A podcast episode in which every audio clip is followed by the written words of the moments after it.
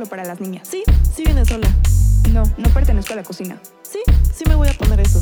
No, no estoy estudiando mientras me caso. Sí, sí me llevo bien con otras Sí, mujeres. sí me voy a comer todo eso. No, no tengo que tener hijos. No, no fue mi culpa lo que pasó. No, no pedí tu opinión sobre Sí, mi sí quiero seguir trabajando. Sí, sí voy a opinar. Hola, yo soy Remedios. Yo soy Amelia y esto es Opinionary Podcast, resignificando el que las mujeres tengamos opiniones. El espacio para hablar del feminismo en el día a día y sobre todo darnos cuenta de que no estamos solas. Hola amigas, hoy estamos muy felices porque volvemos a grabar en persona con nuestra sana distancia, pero ya en persona. Eh, disculpen porque estos meses, más bien sí, fueron meses. No se escuchó tan bien el programa, pero no quisimos dejar de grabarlo. Así que bueno, ya, a partir de hoy eh, volverán a escuchar el podcast con la calidad de siempre. Y para inaugurar esta nueva, pues podemos llamarle temporada, eh, tenemos una invitada muy especial que antes que nada queremos mandarle un saludo a una, de nuestras escuchas y amiga, que fue la que nos pidió que grabáramos este episodio y este tema, y nos puso en contacto con nuestra súper invitada de hoy. Les voy a leer su introducción para que sepan eh, por qué es tan importante que la tengamos aquí y después podemos empezar a contarles un poquito del tema de hoy. Ella se llama Almendra Velázquez, tiene estudios de maestría en Ciencia Jurídico Penal y Derecho Constitucional y Amparo, así como las especialidades en proceso penal acusatorio y defensa penal. Cuenta con diversas certificaciones expedidas por la California Western School of Law en técnicas y destrezas de litigación avanzada y técnicas de contrainterrogatorio. Se ha desempeñado como asesora jurídica en materia penal y defensa de los derechos humanos de las víctimas, tanto en el sector público como privado. En el sector público colaboró en la Dirección General de la Asesoría Jurídica Federal de la Comisión Ejecutiva de Atención a Víctimas y en la Dirección General de Acciones de Búsqueda y Procesamiento de la Información de la Comisión Nacional de Búsqueda de Personas. Así que tenemos aquí una abogada con muchísima trayectoria y muchísimas gracias por aceptar la invitación a este programa. Bienvenida, Almendra. Ame y Reme, muchas gracias por la invitación. Es un gusto para mí estar aquí con ustedes.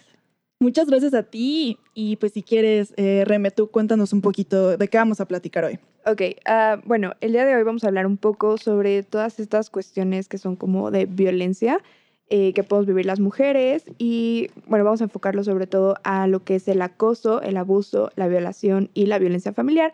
Y justo por eso estamos muy contentas de que pueda estar Almendra con nosotras porque ella ya tiene obviamente experiencia en este tipo de pues circunstancias, ha llevado casos, demás, entonces estamos muy contentas de que pueda venir a, contarnos un poco y también nosotras, obvio, aportar algunos eh, ejemplos y dudas, sobre todo. Queremos resolver varias dudas que teníamos nosotras y que suponemos que tal vez ustedes también puedan tener. Sí, justo platicamos con varias de ustedes, nos mandaron varias preguntas, entonces en este episodio que les adelantamos que va a constar de dos partes, eh, en esta primera parte vamos a hablar un poco de cómo identificar esta violencia, de casos muy específicos, eh, para que ustedes estén conscientes de qué es violencia, en dónde se lo pueden encontrar. Y como ustedes saben, en este podcast hablamos de temas del día a día, entonces lamentablemente estas situaciones son cosas a las que nos podemos enfrentar en el día a día, aunque no deberíamos. Entonces vamos a tratar de, de hablar justo de estos casos para que los puedan identificar y posteriormente también para que sepan qué hacer ante ello. Entonces, pues si quieres, Almendra, cuéntanos un poquito eh, en esta introducción qué es la violencia, eh, en qué, cómo la podemos identificar, de qué forma se puede presentar. Bueno, pues vamos a platicar un poquito de, de cuál es la violencia a la que más se enfrentan las mujeres en, en, en esta cuarentena, en esta actualidad. Claro. Y pues muchas veces hay que distinguir cuáles son los tipos de delitos de los que son víctimas y cuáles son las circunstancias a las que se enfrentan. Me gustaría empezar platicando con ustedes respecto a un acoso sexual. Este acoso sexual está presente en nuestra sociedad en muchas partes de los sectores, puede ser en el ámbito laboral, puede ser en el ámbito escolar, puede ser incluso con nuestra pareja, con nuestros amigos y no, no darnos cuenta de, de que estamos siendo víctimas de esto, ¿no? Entonces vamos a ver, si nosotros estamos ante un acoso sexual, ¿qué tendría que decir yo? Que, qué, ¿Qué situación o qué actitudes tendrían que presentarse frente a mí para yo decir, estoy viviendo un acoso sexual? Bueno, eh, el acoso sexual es, es muy fácil definirlo cuando nosotros estamos en presencia de una persona que está solicitando un favor sexual para sí o para una tercera persona. ¿ok? Es Ok. decir, me lo está pidiendo para él mismo o que bien que lo haga para un amigo, para un primo, para quien sea, ¿no? Ok. Ok. Y, y, y, y esta actitud que él está, está teniendo de pedirme esta, este favor sexual me está generando a mí un daño o un sufrimiento psicoemocional, ¿vale? Y esto está lesionando pues completamente mi dignidad, no me está dejando sentirme bien, no me está dejando vivir mi vida libremente, me estoy sintiendo inestable, denigrada, estoy teniendo una afectación emocional. Ujú. Ok. Sí, ¿cuál es la situación, por ejemplo, más común que podemos ver? Es que estamos en una escuela, por ejemplo, es muy Ajá. común en los estudiantes y, y pues con esto hay que hablar la realidad, ¿no? Sí. No vamos a decir no pasa en las escuelas, sí Uy, pasa. claro que pasa. eh, que el profesor te dice, ok, quieres pasar la materia con 10, con 9 o con 8 y dependiendo de lo que tú quieras, pues podemos ir por un café, por un té, por una bebida y seguramente ahí va a empezar a tocarte la pierna o bien directamente te lo va a decir, ¿no? O que de repente ni siquiera te condiciona la calificación, sencillamente es esto como de, oye, este, pues vamos a cenar, ¿no? O cosas así que pues son avances que no deberían de, de ocurrir realmente en una relación profesor-alumna. Esa era justamente mi pregunta, o sea, ¿qué, qué denominas? No recuerdo cuál fue la palabra, como favor sexual, o sea, ¿cómo sabes cuando ya es algo sexual? Porque a lo mejor si yo digo, pues es que mi maestro me invitó por un café, suena muy inocente, ¿no? Y me van a decir es que eso no es acoso sexual. Entonces, ¿dónde está esa línea donde, donde sí puedes decir es que eso ya es acoso sexual? Ok, la sexualidad podríamos en este momento decir a lo mejor que es algo muy subjetivo, a lo mejor para lo que para mí es sexual no lo es para otra persona. ¿Qué es sexual? Él ya me está pidiendo que desde que le dé un beso, ¿ok? En este Ok. momento ya me está pidiendo, ¿sabes qué? Quiero que me hagas, que, que- que me des un beso. Ok, a mí ya me está afectando, entonces en ese momento yo ya diría, está tratando de meterse conmigo físicamente, no quiero eso. Eso podría ser lo menos grave hasta lo más grave que ya te dice, vámonos a un hotel, Claro. vámonos a un motel y quiero tener relaciones sexuales contigo. O sea, digamos que contacto físico ya sería la parte sexual. Así es, contacto físico encaminado a tener una relación sexual. Pero, por ejemplo, si te dice algo, o sea, no te toca, pero te dice algo con esta, con esta intención sexual, eso también ya es acoso sexual, ¿no? Sí, ya tendría Ajá. que serlo. O sea, justo, por ejemplo, mi pregunta sería si hace referencia, por ejemplo, a tu cuerpo, en, o sea, en clase, por ejemplo, me, he escuchado, me he tocado comentarios de, ay, usted seguramente se vería muy bien en bikini, Mm. o, este, ay, bueno, pues es que con estas piernas, ese tipo de cosas, por ejemplo. También sería acoso sexual. Está metiéndose ya también con mi integridad física. Me está haciendo como una connotación. Si bien está Exacto. hablando de mi cuerpo y está hablando de un bikini, lo está haciendo con una connotación sexual. Justo. En este momento ya lo está haciendo. Justo, yo em, ahorita me acordé de una situación que yo tuve cuando estaba haciendo mis prácticas profesionales, estaba trabajando en una tienda y yo estaba en la caja y de repente uno de los vendedores se me queda viendo y me dice este, algo así como, oye, tienes muy buenas caderas, están buenas para parir. Y yo que- o sea, ni siquiera supe qué contestarle, creo que como que me reí, fue así como de... Después eventualmente como que reflexioné y dije, no, no es normal, eso junto con otras cosas Claro. y ya pedí que me cambiaran y demás. Pero eso es acoso sexual, ¿no? Por ejemplo. Así es. Y es la primer pauta para pasar a algo más grave que puede ser un abuso o bien una violación. Eh, también, por ejemplo, eh, un día a mí, cuando era más chica, eh, por vía Facebook, un determinado titular de un cierto órgano me dice, oye, ¿qué onda? Este, te invito a trabajar conmigo. Y yo, ah, ok. Este, se me hizo súper raro porque pues, yo nunca le había pedido trabajo y pues también él no sabía por qué andaba buscando trabajo, ¿no?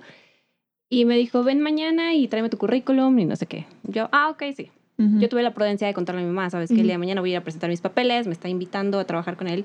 Y me dijo, ¿y de dónde lo conoces? Y yo, pues tomé un curso con él. Ah, Ujú. sí, ¿hace cuánto tiempo? Hace dos días. Ah, ok. ¿Y lo conoces más allá? No. ¿Y qué sabe de ti? Pues no sabe, solamente me conocí en el curso ya. Y, y mi mamá me dijo, oye, pues pregúntale, ¿por qué tú y no nadie más, no? Y le, y le hice la pregunta tal cual. Le dije, oye, ¿por qué me estás ofreciendo a mí el trabajo y no a alguien más? Me dijo, porque quiero que seas mi novia. Y te no. aquí en la oficina.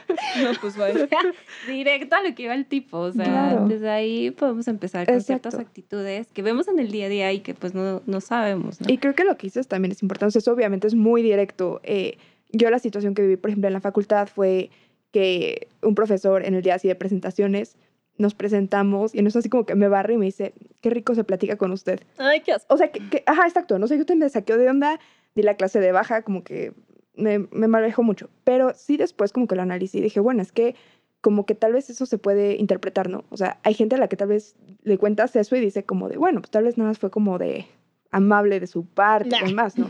claro, que, o sea, justo fue lo que yo dije, Ajá. como no, pues no, o sea, yo me sentí muy incómoda. Y creo que ahí es donde entra esta parte de subjetividad que dices, ¿no? O sea, eh, la persona que recibe el comentario es obviamente la que puede, pues, determinar si realmente lo sintió de cierta manera, ¿no? Pero creo que justo es lo que es el problema de repente, ¿no? Que el acoso se puede ser como un poco, dependiendo mucho de... eso. Subjetivo. Exacto, porque son ciertas eh, como acciones que como no son físicas muchas veces, depende mucho como el contexto. Y también el probarlo. O sea, la ley nos dice, te tiene que solicitar un favor sexual, ¿no? Claro. ¿Y qué tal que, que es esto que ustedes comentan? Nada más me dice algo de mis piernas o me dice algo de mis caderas y tal cual no me dijo, oye, quiero tus piernas para que me hagas este favor, ¿no? Claro. O sea, y entonces ahí nos vamos a encontrar con muchas trabas en las diversas instituciones de procuración de justicia en cómo lo vamos a probar. Y realmente también hubo testigos, no hubo testigos o qué onda, ¿no? Eh, este tema del acoso sexual es súper grave porque es el primer paso para entrar a otras actitudes que ya generan un mayor daño físico. Sin embargo, el acoso está presente, hay que saberlo identificar. Si a mí alguien me está pidiendo un favor con índole sexual, hay que atender que esto me está afectando y que pues indudablemente eh, es- está tipificado por la ley. Claro. Creo que también es muy importante que en estos ejemplos que hemos dado, eh, todo tiene una cuestión de poder, ¿no? O sea, aquí siempre los hombres que, que acosan eh, tienen como cierto poder sobre ti porque son cierta autoridad, o sea, o tu maestro, o tu jefe, o a lo mejor alguien de tu familia, o alguien que tiene como cierto poder para chantajearte y por eso pedirte un intercambio. Pero ¿qué pasa en estas situaciones menos evidentes en las que a lo mejor es tu igual o incluso es alguien por abajo de ti, por, por ponerlo entre comillas? O sea, si fuera un amigo, si fuera tu novio, tu esposo, eh, tu alumno. O sea, de estos casos también tienes como se llegan a presentar y cómo puedes identificarlo, porque también yo creo que a muchas mujeres en estas situaciones no les creen, ¿no? A lo mejor como de, ¿cómo te va a acosar tu alumno? ¿Sabes? Exacto, sí, muchas veces creemos que únicamente es de, de alguien Superior. superior a alguien inferior y no, realmente también se puede dar incluso entre- en nuestra propia pareja, ¿no? siempre vamos a partir de una línea de respeto con todas nuestras, con todas las personas que, que están a nuestro alrededor, ¿no? Y en ese contexto, no importa si eres mi superior, si eres mi inferior, si eres mi pareja, si no eres mi pareja. Una conducta delictiva la puede cometer cualquier persona. Y en este sentido no vamos a justificar en que, ay, es que entonces como es mi esposo o como es mi mejor amigo, entonces yo tengo que justificar que, ah, sí, me lo dijo de broma. No, realmente si ya lo está haciendo como una, con una connotación sexual que te está afectando a ti, eso ya es un abuso sexual. Claro. Oye, y por ejemplo en el tema familiar, porque a ver, aquí en México, para las que nos escuchan de otros países, aquí en México, antes de la cuarentena, eh, somos como muy de tocar, o sea, muy de acercarnos, besarnos, abrazarnos, agarrarnos el brazo, o sea, somos como muy tentones. Entonces, estamos muy acostumbrados a que, no sé, cuando saludas a un hombre, pues casi siempre es de beso, o te abrazan, lo que sea, pasan por atrás de ti y te empujan de la cintura, que nos choca. Eh, y en la cuestión familiar, pues es lo más común. Eh, yo conozco incluso familias que se besan en la boca. O sea, el papá besa a sus hijos en la boca y es como de, ah, sí, hola. Entonces, en esas situaciones, ¿dónde está la línea para decir, no, este tío ya me está tocando de una forma de acoso sexual? O sea, ¿cómo podrías decirle a nuestras escuchas eh, cómo distinguir este tipo de actitudes para que no se escondan en esta cultura latina de que somos muy touchy? Ok. El acoso sexual es cuando alguien nos va a pedir meramente de manera verbal, no nos va a tocar, Mm. ¿vale? Si ya alguien nos está tocando, entonces ya vamos a pasar a un abuso. Ok. Ujú. Y, y sí entiendo que hay muchas personas, o dependiendo de la cultura que cada quien viva o de las costumbres, que a lo mejor darse un beso en la boca con el papá, a lo mejor para ciertas personas podría ser algo muy común, pero pues por ejemplo para el, el común de general, la, la sociedad mayoría. no sería así algo común ver al papá con la hija besándose, Sí, ¿no? Ujú. Entonces, eh, ahí sí tendríamos que- como que a lo mejor cuando ellos acudan ante una cierta institución y denuncien, si es que se llega a denunciar, pues bueno, ahí ya la- la- la- el propio Ministerio Público se- sería el encargado de durante su investigación saber si esto realmente constituyó un abuso o no. Ujú. Y pues esta sería una de las justificaciones que seguramente tendrían que decir. Ok, porque este ejemplo lo digo porque me acuerdo eh, algunos casos que he escuchado, por ejemplo, de, de pederastas que sientan a los niños en sus piernas. Mm. O sea, ya eso a ellos les genera placer. Como el decir, ay, ven, sobrinita, este, siéntate aquí y, y brinca, ¿sabes? Entonces, eh, no sé, eso en una situación como que inocente, o sea, si yo me pongo a alguien en las piernas, no me genera placer y realmente estoy solamente cargando a un niño, pero a este depredador sí. Entonces, ¿cómo, eh, no sé, cómo puedes justo poner esa línea entre uno es abuso y el otro no? Ok. Eh, abuso sexual. Vamos entonces a enfocarnos en el abuso sexual. El acoso únicamente, y, y repetimos nuevamente, es únicamente una cuestión verbal de pedirte un favor con índole sexual, si así lo queremos decir.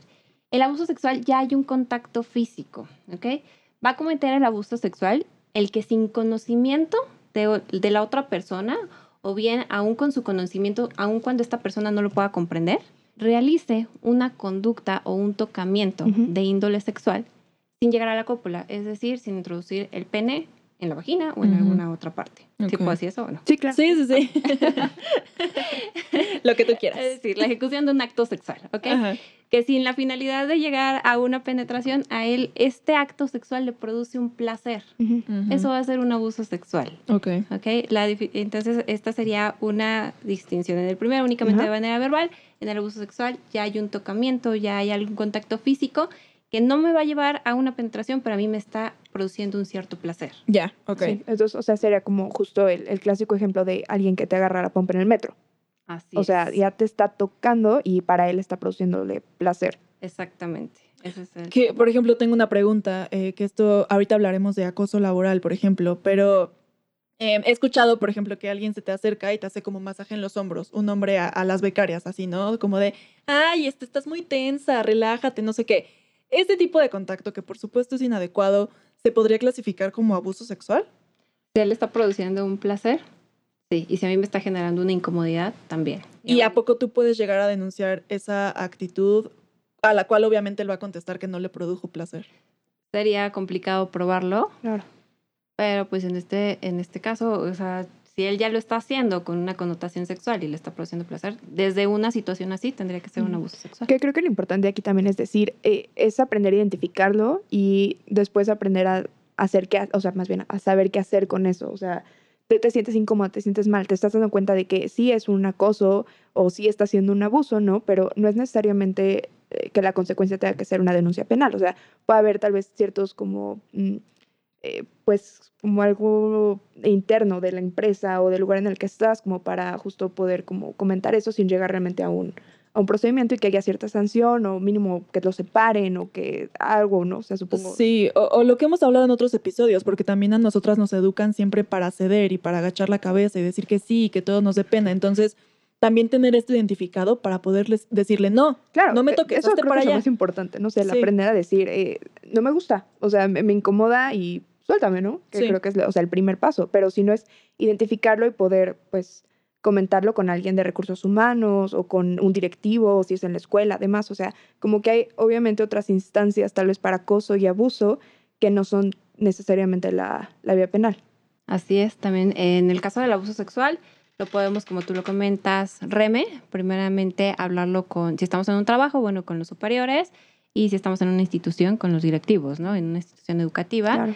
Y si no, pues también que sepan que directamente pueden acudir ante una agencia del Ministerio Público o bien ante una policía a presentar esta denuncia. Sí, claro. Que bueno, creo que ahí justo es lo que depende, ¿no? O sea, tal vez si son los hombros, está difícil probarlo. Si es, o, pues obviamente, una pompa o un seno, pues es como bastante evidente, ¿no? Entonces creo que sí depende mucho de eso. Bueno, yo lo que quería como preguntar, eh, que bueno, creo que puede ser también una pregunta al final, pero como para aclararla de una vez, es, cualquier persona puede denunciar, o sea, no importa que seas menor de edad y lo que decía, no importa que sea una persona menor de edad la que te esté violentando o que sea cercano, digamos. Ok, cualquier persona puede denunciar un hecho delictivo. O sea, aunque seas menor de edad, puedes ir a denunciarlo. Así es. Incluso el hecho de que se cometa una conducta delictiva de este tipo en contra de un menor de edad trae agravantes. Exacto. Entonces la penalidad sube. Claro. Sí, que creo Sí. que es muy importante porque eh, también de repente como que es esta parte de no, pues es que estoy chica y no me pasan esas cosas o como que van a pensar que yo lo busqué o demás, como que volvemos a todo esto, pero sí es muy importante tener claro que cualquier persona puede denunciar todo esto. Así es, es correcto. Y bueno, seguimos escalando a final de cuentas. O sea, lo que dices es, primero generalmente es un acoso o puede haber acoso, la siguiente sería el abuso y ya lo más grave sería la violación. Cuéntanos un poquito más, o sea, como qué hecho es una violación y más o menos la conducta, digamos. Ok, hablábamos entonces que ah, pasamos como de ciertas etapas, ¿no? Primero puede ser que una sea únicamente de manera verbal, otro un tocamiento mínimo y ahora ya viene una violación. Una violación entonces sí es aquella persona que mediante uso de la fuerza ejerce cópula en cualquier persona de cualquier sexo. En otra persona de cualquier sexo. ¿Qué es la cópula? Entonces lo vamos a definir como la introducción de cualquier, de cualquier objeto o parte del cuerpo humano por la vía vaginal o anal. Ok. ¿ok? Eh, esto también puede darse también entre cónyuges. Y pues bueno, la, la violación ya sería como el último supuesto en el de, de este tipo de violencia en el que nos afrontaríamos, ¿no? Entonces ahora sí una persona está ejerciendo violencia física sobre otra con la finalidad de tener una relación sexual. Claro. Esa sería la Y es importante decir que, o sea, ya en el caso de la violación, sí es, o sea, sí o sí es un- una denuncia penal. O sea, Sí ya o no, sí. o sea, una violación ya se persigue este, ¿De de oficio? oficio, o sea, ya ni siquiera es una querella, que es cuando puedes otorgar un perdón y demás. O sea, ya es, es un hecho tan grave que realmente es, es, es muy importante que se denuncie. Así es, en este caso cualquier persona puede denunciar este hecho delictivo. Este, ¿qué, qué pasa? Por ejemplo, si yo llego a tener conocimiento de que alguna persona, alguna chica, eh, la violentaron y yo le invito a que acuda a denunciar y ella no denuncia, entonces a lo mejor lo voy a hacer yo. Ok. Pero ¿qué va a pasar? La van a buscar y entonces le van a pedir que cuente el hecho, que aporte pruebas y si ella no lo hace, pues entonces hasta ahí se quedó el hecho impune, ¿no? Ujú. Pero hay que tener conocimiento de que la violación la tiene que denunciar cualquier persona, incluso si la chica acude primeramente a un médico, este médico ya tendría la obligación de hacerle el conocimiento de la autoridad que tiene, eh, que, que ti- que tiene una chica que acaba de ser violentada. Claro. Y incluso eh, tendría que darle, en su caso, los primeros auxilios y abstenerse de tocar algún otro tipo de prueba porque podría contaminarla. Claro. Oye, pero antes de que nos vayamos al tema de, de la parte legal, que también es como súper amplio y justo nos queremos enfocar un poco más en eso en la segunda parte, aquí me surgieron varias dudas. En mi mente está así como...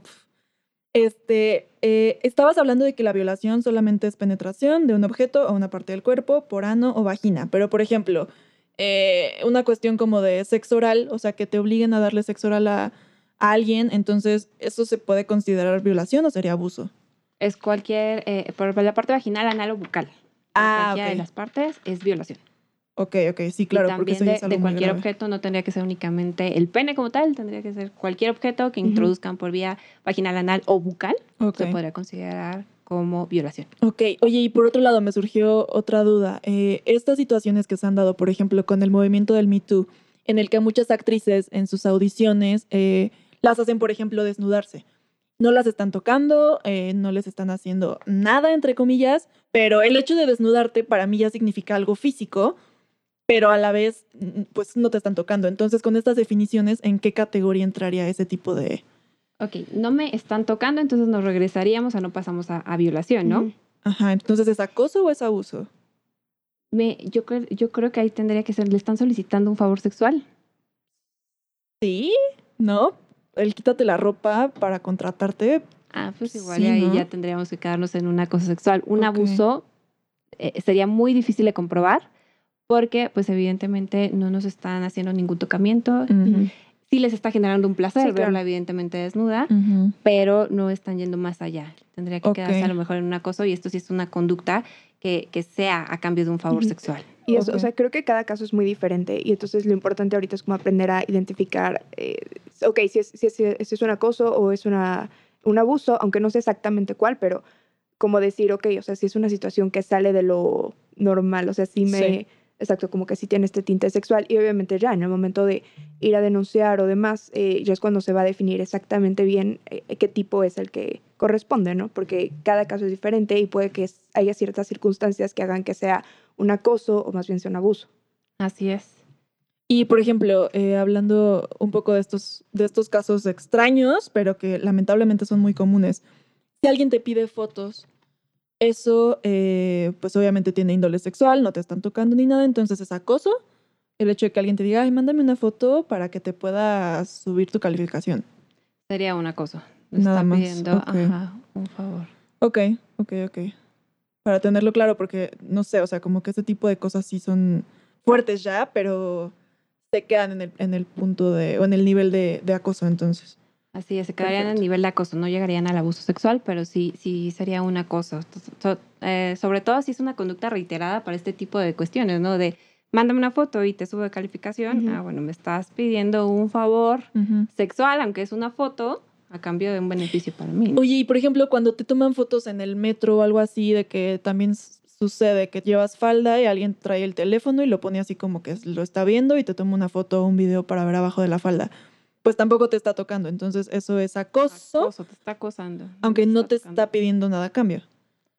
Así es, a lo mejor ahí eh, tendríamos una laguna en la ley porque nos dirían, bueno, pero ¿qué te pidió a cambio? Ah, bueno, pero también no me pidió permiso y Claro. tampoco se lo di. Entonces, ahí a lo mejor tendríamos una laguna en la ley que no nos, de- que, que no nos dejaría pasar al abuso, pero pues meramente se quedaría en un acoso. ok, perfecto. Bueno, yo quisiera preguntar ya, regresándome un poco a violación, un poco más, este, eh, ¿me pueden violar si estoy borracha, si estoy drogada, si estoy dormida, por ejemplo? O sea, si no hay esta cuestión de violencia tal cual, ¿puede ser una violación? Mm. Sí. Ok. completamente. Eh, el tema de la violación se justifica muchas veces por las víctimas, diciendo es que yo estaba borracha, es que yo estaba drogada, es que yo me quedé dormida, es que yo acepté. Tú vas a aceptar tener relaciones sexuales y adelante, puedes hacerlo libremente, pero si tú en cualquier momento dices no o no puedes resistirlo, Ujú. te están violando. Si Ok. alguien está ejecutando un acto sexual, te está penetrando por cualquiera de las vías sin tu consentimiento, porque o no lo podías resistir o no lo diste, Ujú.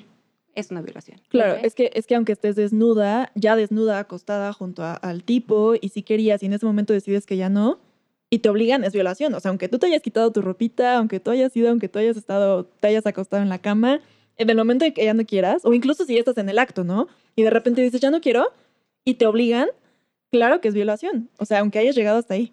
Incluso hubo como un caso muy sonado de por ahí un actor, no, era cantante me parece, ¿no? Que parece que una chica se había accedido a tener relaciones con él por la vía vaginal Ajá. y le dijo no por la vía anal. Ah. Y él la forzó por la vía anal. pues Claro. eso es violación. Fue violación. Claro. ¿ok? Incluso también entre tu pareja, si sea tu esposo, Sí. y está tipificado. Si tú estabas con tu esposo y le dijiste no, y él te forzó, bueno, eras mi esposo, más no mi dueño, ni tenías por qué decidir en, en, en mi, en mi cuerpo, ¿no? Y entonces si te obligan, también ahí se da una violación. Totalmente, porque muchas veces en nuestra cultura como que es esto de, ay, es que traías falda o justo te pusiste borracha o estabas dormida, o sea, como que lo que dices como que se justifica mucho al violador muchas veces y la misma víctima como que llega incluso a justificarlo hasta cierto punto, ¿no? O a decir, o sea, también el, pues la pena de no querer decirlo, no querer hablarlo, ¿no?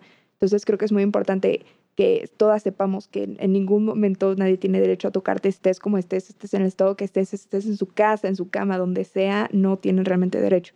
Así es, y este es uno de los temas que seguramente es más común que pasa a, a- a las mujeres.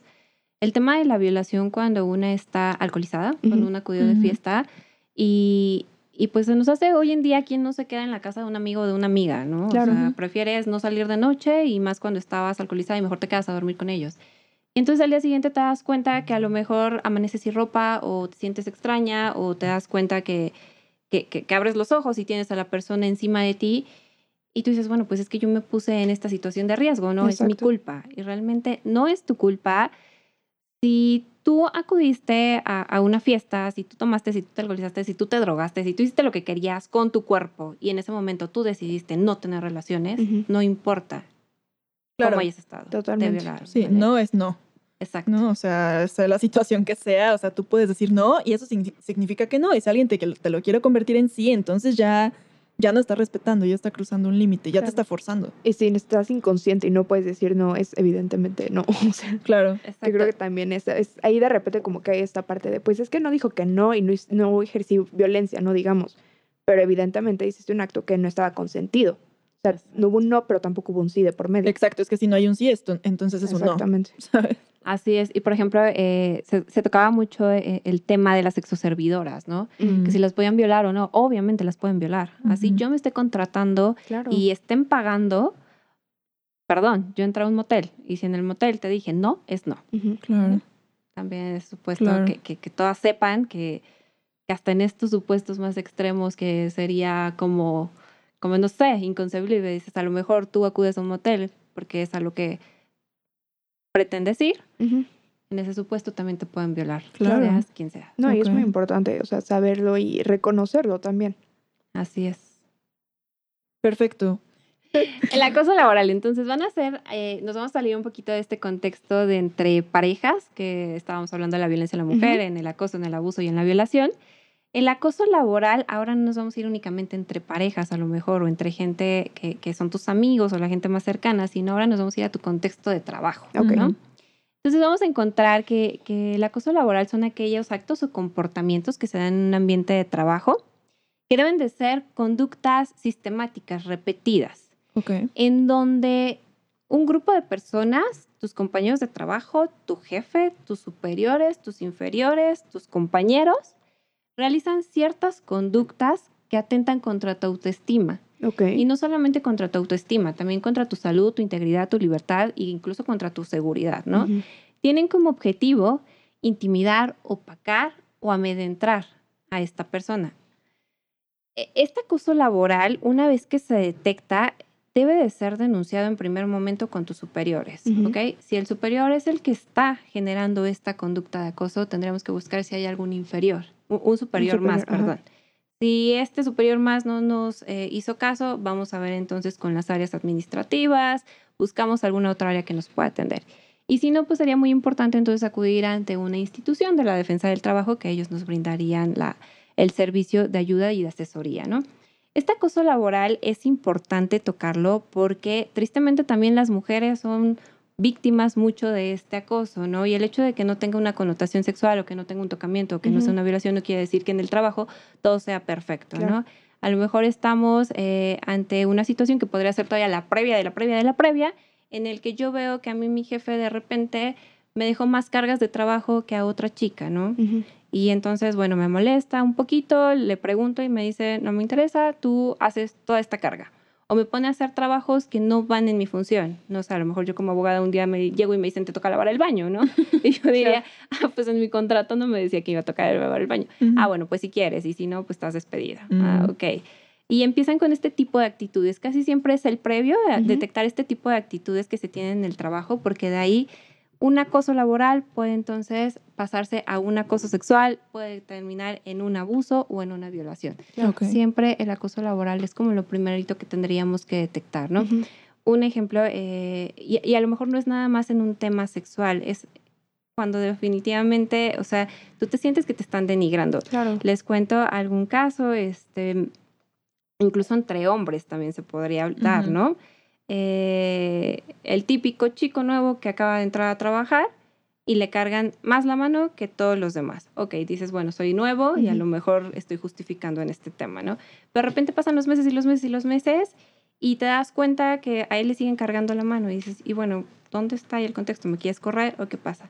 Ah, pues resulta que tú eras la mano derecha de una chica que a lo mejor es tu jefa Mm. y esta jefa trae cuestiones con el superior que te está cargando el trabajo y a lo mejor Claro. no directamente se está desquitando con ella, pero sí indirectamente con su gente de trabajo. Desde ahí podríamos empezar a ver que cómo vienen la- las líneas de acoso laboral que podrían detonar. A lo mejor es hacia una mujer dirigida, pero le están detonando hacia su gente que está abajo. ¿no? Claro. Oye, y por ejemplo, eh, ¿esta situación se podría dar de mujer a mujer? O sea, como de una jefa a su empleada. Sí, completamente, y se da muchísimo. Te cuento el caso de una amiga muy cercana, este, ella deter- trabajaba en instituciones distintas y pues obviamente cuando trabajas en instituciones distintas cada quien tiene su trabajo, ¿no? De repente a, a esta otra chica la mandan a trabajar a la misma institución y resulta que llega como la jefa de mi amiga, que pues llega a desquitarse con todo, ¿no? Entonces el acoso laboral era las comisiones más fuertes y más peligrosas, la mandaban a ella, Oh, la carga de trabajo, mientras ella tenía, no sé, 300 expedientes, los demás tenían 50. Todo este tipo de actitudes, eh, faltas verbales ya también, Ujú. eh, todo este tipo de cosas hasta que terminó despidiéndola, ¿no? O sea, Ujú. ella no quiso renunciar, se aguantó lo más que pudo por la necesidad del trabajo, Ujú. pero eh, la terminaron despidiendo. ¿Se puede dar entre mujeres? Sí, también se da. Ok, o sea, ya el, el hecho de que, digo, que de todos modos está mal, pero no sabía si definirlo como acoso. El hecho de que te digan, eres una inútil, este, no sabes hacer nada, ay, no haces nada bien. Este tipo de humillación es acoso laboral. Así es. Eh, se pueden dar conductas agresivas de manera verbal, activa o pasiva. Eso es una conducta que propiamente es un acoso laboral. Es la primera que podríamos detectar, ¿no? Podemos también aquellas personas que te opacan. Estás en una junta de trabajo y tú quieres alzar la mano y constantemente y constantemente y te ignoran y tú así como que no, tú cállate, ¿no? o Ujú, tú das una idea y te dicen, ah, ok. y te ignoran y continúan con otra idea que a lo mejor era más chafa que la tuya y tú, no- tú dices, pero la mía era más brillante, Claro. ¿no? Si tú te estás dando cuenta que estas conductas vienen reiteradamente, entonces estaríamos tal vez ante un acoso laboral.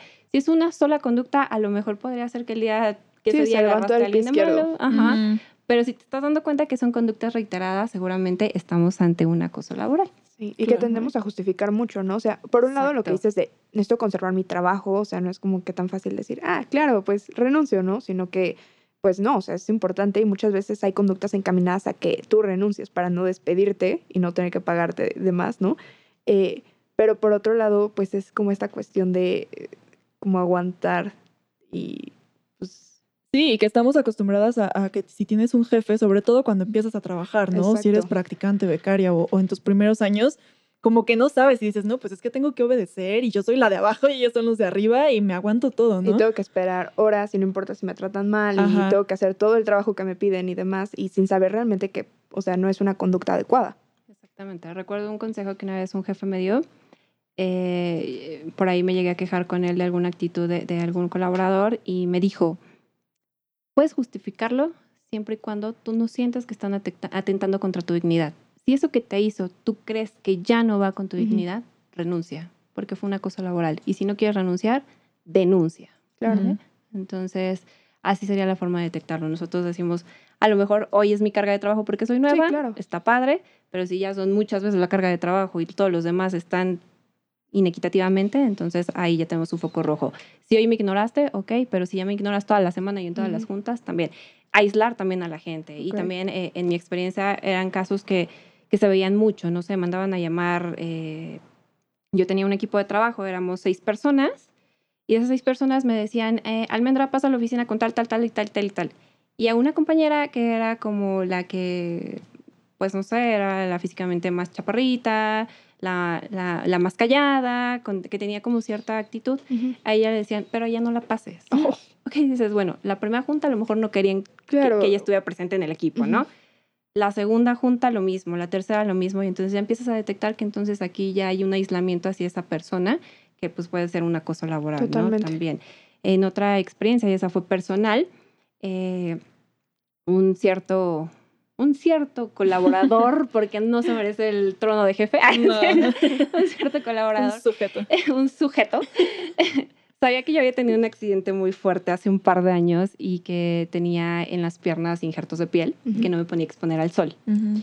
Eso era del conocimiento de toda la institución y afortunadamente tenía jefas y jefes que me apoyaban muchísimo y que desde el primer día dijeron, tú no sales de comisión a lugares que haya sol, ¿no? Claro. Porque Ujú. pues, no, no te vamos a afectar. Ay, Era una constante que me mandaba a llamar a su oficina y me decía, tengo una comisión a Veracruz No, y bueno. adivina quién le toca ir. Y yo así de, no sé, alguien más, yo no puedo ir. Ujú. Ay, te va a tocar a ti. Así empezó como con tres, cuatro, Ujú. cinco veces que me dijo esas bromas. La última broma que me hizo fue, eh, me dijo, ay, ¿sabes qué? Tengo una comisión a Acapulco, te voy a mandar de vacaciones. Entonces, Ah. en, esa, en esa ocasión ya no aguanté y le dije, pues, ¿sabes qué? Cuando yo quiera irme de vacaciones me las pago yo, no necesito de tus comisiones y no me voy a ir. Y si no te parece, pues bueno, tendrás que hablarlo con nuestros superiores de ambos, ¿no? Claro. Pero digo, dejé pasar cuatro o cinco veces cuando debí de haber puesto a lo mejor un poquito de alto en la tercera, ¿no? Sí. Y hablar ya con alguien Y es más. que muchas veces, o sea, esta cuestión como es como de broma, ¿no? Entonces como que no Exacto. sabes si, Ajá. ay, es que reacciono y me voy a ver súper exagerada porque tal vez es eso, es solamente una broma y como que no es, no es con la mala intención, ¿no? Pero ya cuando es como tantas veces sí tenemos que comenzar a ver que tal vez no estamos siendo exageradas, es la realidad, nos están tratando mal. Sí. Exacto. Y justo eso me recordó un ejemplo eh, que no, no necesariamente es como de carga de trabajo. También a mí, por ejemplo, una vez eh, una jefa, entre broma y broma, me decía así como de, este, oye, bueno, no sé, me preguntaba el equipo, oye, vas a ir a la posada o a tal evento, ¿no? Fuera del horario de trabajo. Y yo así como de, ah, no sé, a lo mejor. Y mi jefa como de, ¿cómo? ¿Vas a ir? O sea, tienes que ir. Todo mi equipo va y yo así como de, ah, jaja. Pero también una tras otra, entonces yo ya sabía que era parte de mi trabajo, o yo lo sentía así, como una obligación ir a ese tipo de eventos, que a lo mejor yo no tenía ganas, yo tenía otros planes, eh, a mí no me encantaba el ambiente, lo que sea, y sí sentía que si no iba, iba a tener problemas con mi jefa. Entonces, Exacto. ese tipo de ejemplos también son acoso laboral, ¿no? Exacto, si es de manera reiterada, también se puede hacer. También el típico que, que llegas al trabajo y saluda a todo mundo y a ti nunca te saluda. Ujú. Ah, bueno, también conducta reiterada, tendríamos que estar viendo y teniendo el foco alerta porque seguramente es un tipo de acoso que está haciendo que nosotros nos estemos afectando emocionalmente con la finalidad seguramente de que abandonemos el trabajo y que presentemos una renuncia, ¿no? Entonces, es, este tipo de, de- de situaciones hay que tenerlas muy detectadas. Ok. Y pues requiere muchísimo valor, o sea, hay que reconocer lo que tú decías de que por qué te esperaste hasta la quinta vez, pues es que, Ujú.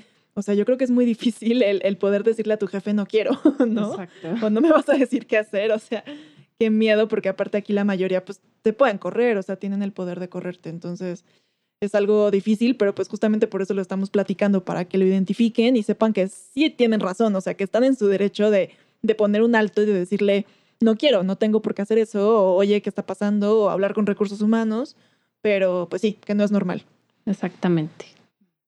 Oye, Almendra, yo también te quería preguntar de otro tema, que es como esta cuestión más de violencia. O sea, muchas veces como que hemos escuchado esto de que la violencia familiar comienza desde el noviazgo y demás, y como que es, eh, muchas veces se ve como que la culpa de la mujer de decir, ah, es que si ya sabía cómo era, si ya sabía que era un violento, para que se case y para que tiene hijos y demás, ¿no? Pero creo que también es importante como que sepamos identificar la violencia desde el principio, porque muchas veces no, no sabemos identificarla y no sabemos qué es violencia, ¿no? O sea, yo eh, viví una relación bastante tóxica durante tres años, ¿no?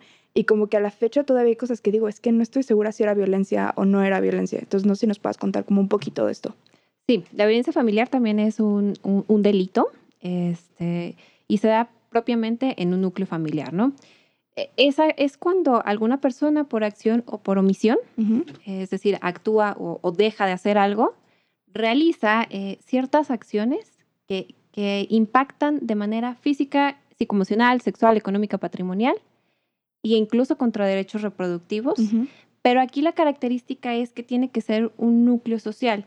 Es decir, esta acción que yo realice la tengo que realizar en contra de mi pareja, ¿no? Ok.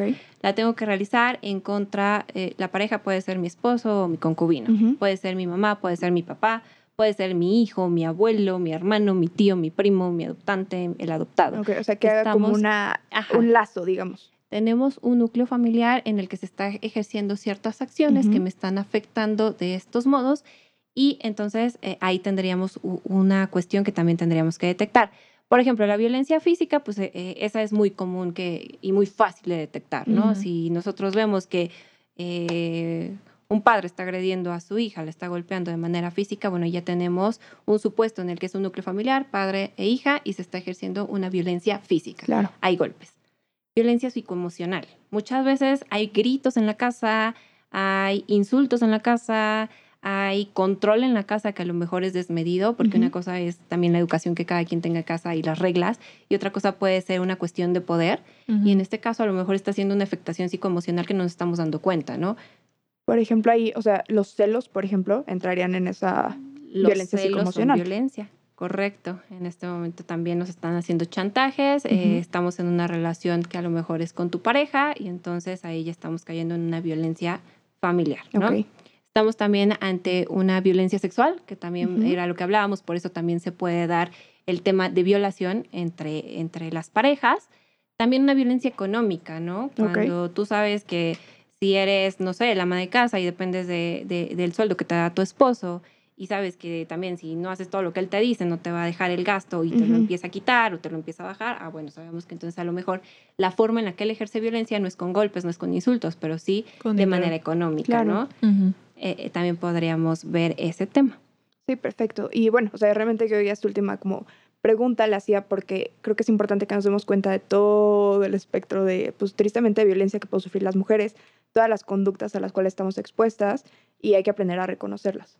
Y, una última que está como muy adoptada ahorita en los temas actuales, la violencia intrafamiliar también se puede dar con los derechos reproductivos. El hecho de que mi pareja me esté diciendo constantemente o incluso me obligue a tener relaciones sin protección para que yo quede embarazada, Mm. también sería un tipo de violencia, ¿vale? También la violencia intrafamiliar se puede dar con este tipo de cuestiones. Claro. Yo he escuchado casos de, por ejemplo, a mujeres que las lleva su esposo enojadísimo al ginecólogo o a la clínica para que les quiten el DIU porque ellas se lo pusieron sin avisarle o sin preguntarle y él no quiere. Así O sea, ese tipo, bueno, a mí me parece muy evidente, pero pues a lo mejor algunas mujeres no saben que, pues que eso es violencia, entonces nadie te puede decir eh, que no te pongas un método anticonceptivo, ¿no? O que lo uses forzosamente. O al revés. O sea, justo que te pongas un implante o un DIU si no estás de acuerdo con eso. Exactamente. En este Eh, caso, sea, bueno, es que es tu cuerpo a final de cuentas, ¿no? O sea, partiendo de eso, pues tú vas a decidir eh, qué método quieres usar, ¿no? Te pueden obligar a usar uno en específico o demás, ¿no? Exactamente, Pues o también que te digan que el ginecólogo tiene que ser mujer o que tiene que ser hombre, por ejemplo, todo este tipo de cuestiones, todo este control que Ajá. quisiera tener eh, el hombre sobre la mujer, tendría que ser también un tipo de violencia intrafamiliar cuando tenemos una relación como, como en este caso, ¿no? Una Claro. relación de... Oye, o también del tema de que te estén mandando mensajes todo el tiempo de, oye, ¿dónde estás? ¿Con quién estás? No que hasta ahora llegabas, este, no que con tus amigas, este, que te revisen el celular, que te piden la contraseña, las redes sociales. O sea, eso que también está tan normalizado, por supuesto que no es normal. No, no es normal. Violencia Exacto. emocional tampoco es normal. Eso. Y también se puede hacer algo al respecto. Así es, Bueno, que estaría es- dentro de los tipos de violencia, porque recordemos que cuando nosotros tengamos que acudir entonces a denunciar una violencia familiar, pues tendríamos que contar todo este tipo de cuestiones que a lo mejor los vivimos todos los días y no nos damos cuenta y entonces tendremos que decir, ¿sabes qué? Me controlaba el celular, me pedía mi contraseña, eh, me obligó a ponerme un DIU cuando yo no quería o cuando yo sí quería me obligó a quitármelo, Claro. eh, me bajó el gasto a partir de, de cierta cuestión y bueno, cuestiones ya más evidentes y más eh, fuertes serían golpes, ¿no? Que tuvieras alguna evidencia física. Ok. Perfecto, pues clarísimo. Eh, yo creo que a mí me, me abrió muchísimo los ojos y espero que a las que nos escuchan igual eh, esto les haya facilitado el poder, poder identificar estos tipos de violencia, acoso, abuso e incluso violación si no tenían claros estos conceptos. Y cualquier duda, escríbanos como siempre. Eh, ahorita les va a dejar su contacto también por si tienen alguna pregunta o a través de nosotras. Y pues bueno, vamos a ir cerrando y no olviden que vamos a continuar en el siguiente episodio con otro tema, pero muy relacionado a esto. Entonces, si están escuchando la parte 1, no se pierdan la parte 2. Sí, pues eso sería todo. Muchas gracias, Almendra, por esta parte, por esta primera parte. Y ahorita vamos con la segunda para que nos cuentes un poco más sobre el proceso, más o menos cómo ser una denuncia y demás. Muchas gracias a ustedes por la invitación. Y pues bueno, mi contacto se los dejo. Me pueden encontrar en redes sociales, en Facebook como Almendra Velázquez. Y si tienen alguna duda y quieran que se las conteste, me pueden escribir al correo electrónico almendravelázquez.com. Muchas gracias. Muchísimas gracias. Adiós.